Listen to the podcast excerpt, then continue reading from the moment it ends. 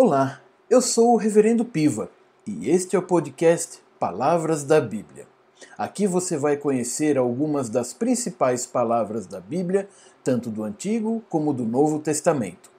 Toda semana eu posto uma palavra em hebraico ou grego e a sua aplicação para a sua vida devocional.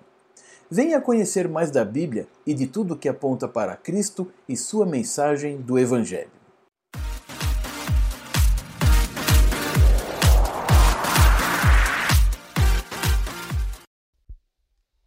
A palavra de hoje é Aleluia. Esta palavra, na verdade, é uma expressão, não é uma palavra só em hebraico, muito embora em sua passagem para o português tenha se tornado. Ela é a união de duas palavras, o verbo louvar e Senhor, o nome de Deus, Yahvé. Portanto, o significado é louve ao Senhor.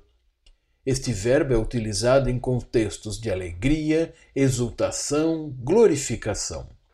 E o texto de exemplo que podemos usar é o do Salmo 106, versículo 1, que nos diz assim: Aleluia, rende graças ao Senhor, porque Ele é bom, porque a sua misericórdia dura para sempre. O que devemos entender deste texto é que o salmista está conclamando o povo ao ato de louvar a Deus. Isto prepara o leitor em sua mente e coração para entender melhor o que está por vir.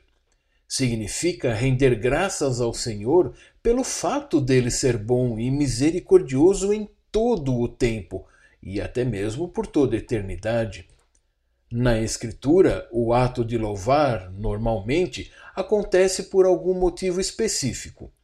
Pode ser alguma realização de Deus ou mesmo por alguma manifestação de alguma de suas perfeições. Depois, com mais tempo, dê uma olhada no salmo todo e você vai ver que já no versículo 2 se vê uma menção aos feitos que Deus, ao longo dos tempos, tem feito para o seu povo.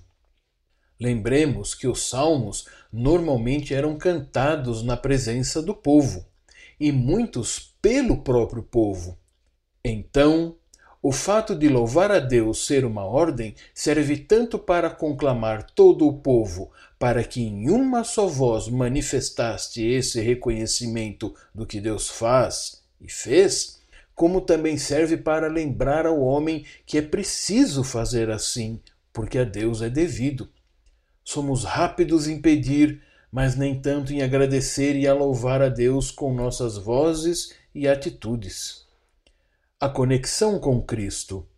Cristo, em sua vida, sempre louvou a Deus pelo cumprimento perfeito de toda a lei.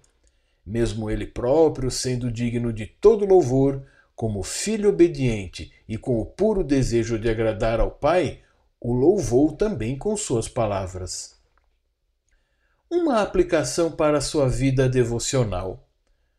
Você deseja louvar a Deus? Não passe vontade.